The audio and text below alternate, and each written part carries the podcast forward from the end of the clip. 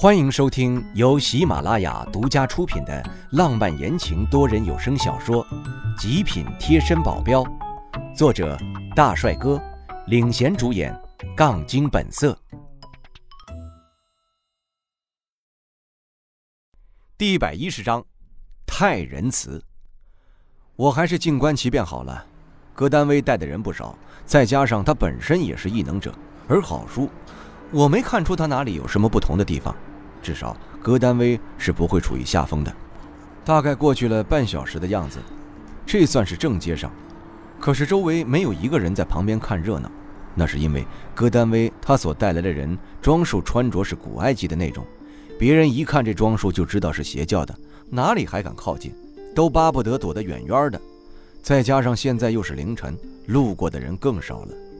我躲在两个巷子中间的地方，时不时地探个头看他们在干什么。又是好一会儿过去，忽然听见了那边肉体相撞的声音，我心里一惊，然后偷偷的探出个头，一看，他们打起来了。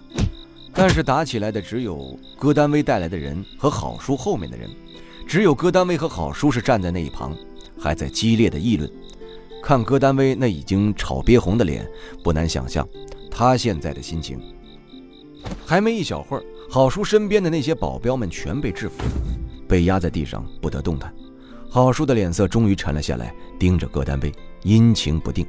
但是郝叔并没有慌乱，反而从口袋中掏出手机，点了几下，再把声音调到最大，抬到空中。声音离我挺远的，但我也能听到里面传来的是叔的声音，不停的在叫喊着：“爸爸，爸爸！”他居然把叔抓去了。这个卑鄙小人，连我都忍不下去了。但我知道，现在戈丹威会处理这件事。虽然他现在气得不轻，他指着郝叔，面色怒气完全爆发开来，一连串的缅甸话我听不懂，只能看着他做的动作，大概就是想让郝叔把书给放了吧。但是哪有这么容易？只见郝叔对着戈丹威说了几句话之后，戈丹威就命令他带来的那些人把郝叔的人给放了。虽然我知道这并没有什么用，就算放了这些人，郝叔也不会把书现在给放了。这仅仅只是多此一举。但是如果不放的话，书可能会有危险。后面他们争执得更激烈了。等到最后的时候，戈丹威居然让他的人都回去了，他自己一个人跟在郝叔的身边。虽然郝叔没有绑着他，但是他让身后的人围着戈丹威，要是想要逃跑就有点困难了。他们往另外一个方向走去，这个戈丹威还真是被愤怒冲昏了头脑。他虽然有异能，想要对付现在的郝叔简直是轻而易举，但是，一旦到了郝叔的地盘，哪里还轮得到他做主？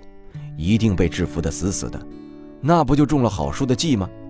况且，还没有确定郝叔真的就把书抓走了呢，那里指不定就是一个录音呢。可戈丹威一听见这声音，他就疯狂了。我要是放任不管的事情，他绝对会出事。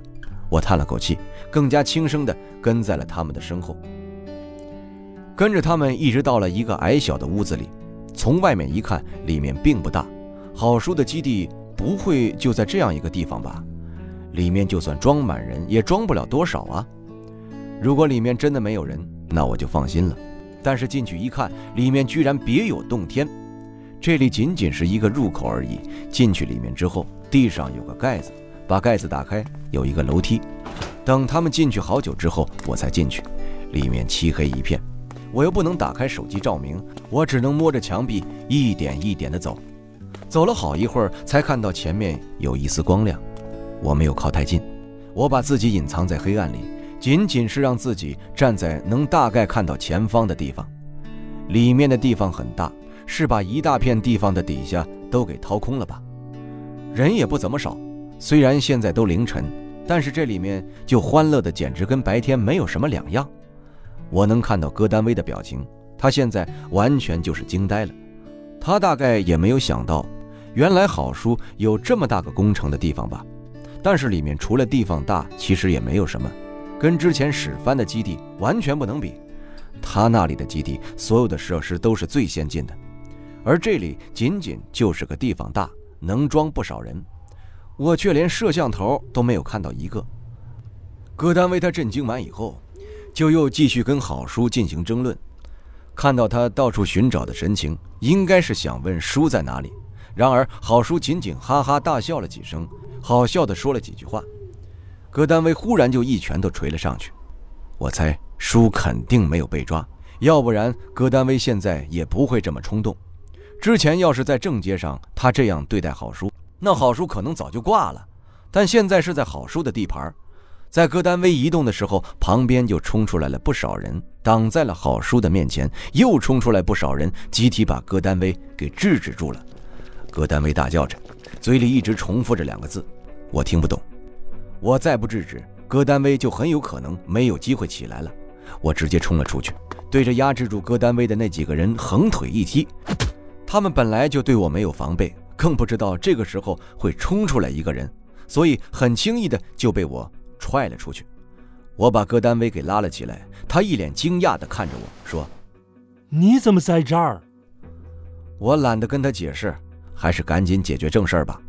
我用中文说：“管他听懂听不懂，反正我只会说中文。直白的跟你说啊，戈丹威，我今天一定能救得出去。一旦我把他救出去，你的行径就会暴露，包括你所做的全部事情。”但是如果你现在把各单位的父亲给交出来，指不定还能给你减轻一点罪责，你自己看着办吧。你是要选哪条？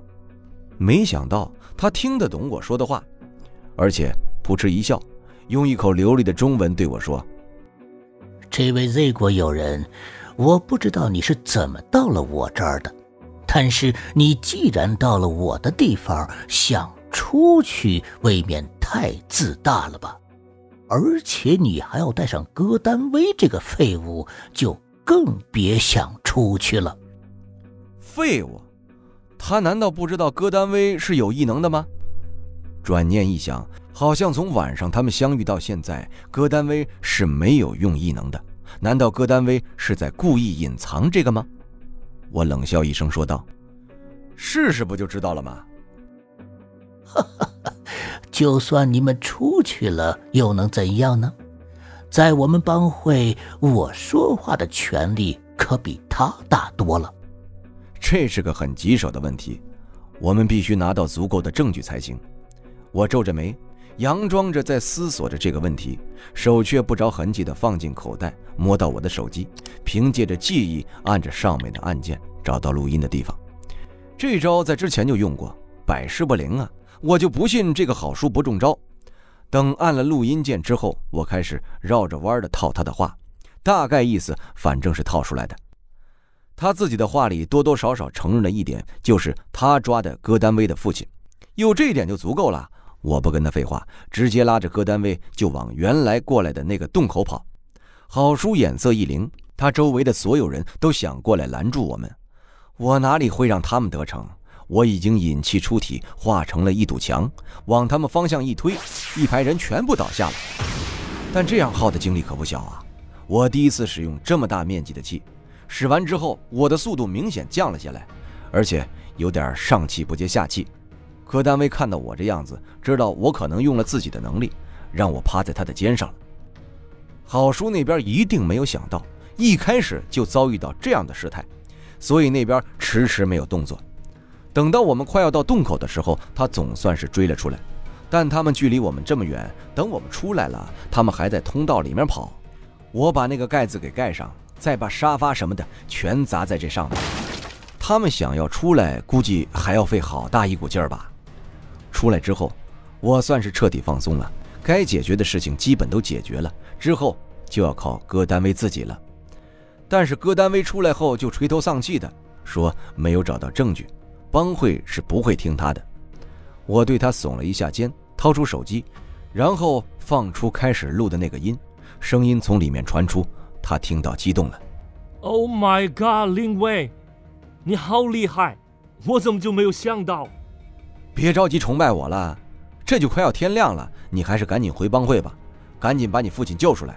拖得越久，你父亲的危险就越大。其实，在我心里，我觉得。他父亲很有可能已经去世了，毕竟已经一年半了。就算没有去世，估计也已经被折磨了一年半，很有可能已经是人非人了。我对戈丹威的父亲并没有多大感觉，我认都不认识他，所以他死不死跟我没有太大关系，并不是说无情，这是事实。但是我还是希望他最好不要死，因为书的记忆还要他来唤醒。答应过书的父母就要做到。如果戈丹威的父亲去世了，那书以后永远都是这样子。这样的话，我就没有办法了。就算去把戈丹威的父亲从地里刨出来，我也没有办法给书恢复记忆呀。我算是尽职尽到底了。后面就没我什么事儿了，完全就要靠戈丹威自己了。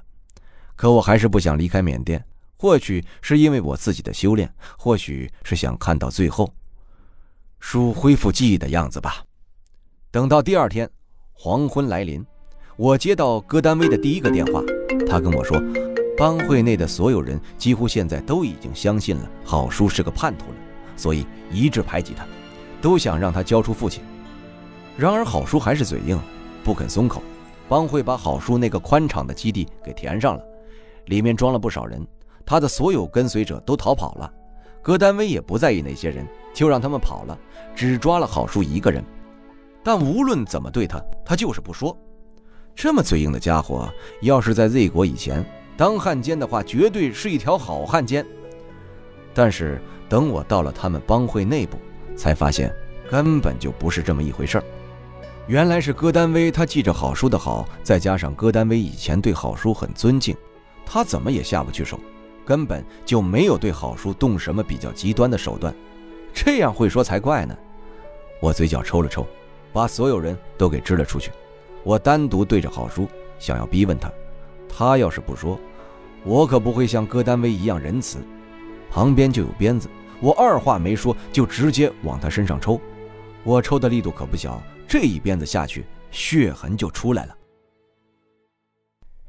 听众朋友，本集已播讲完毕，感谢您的收听。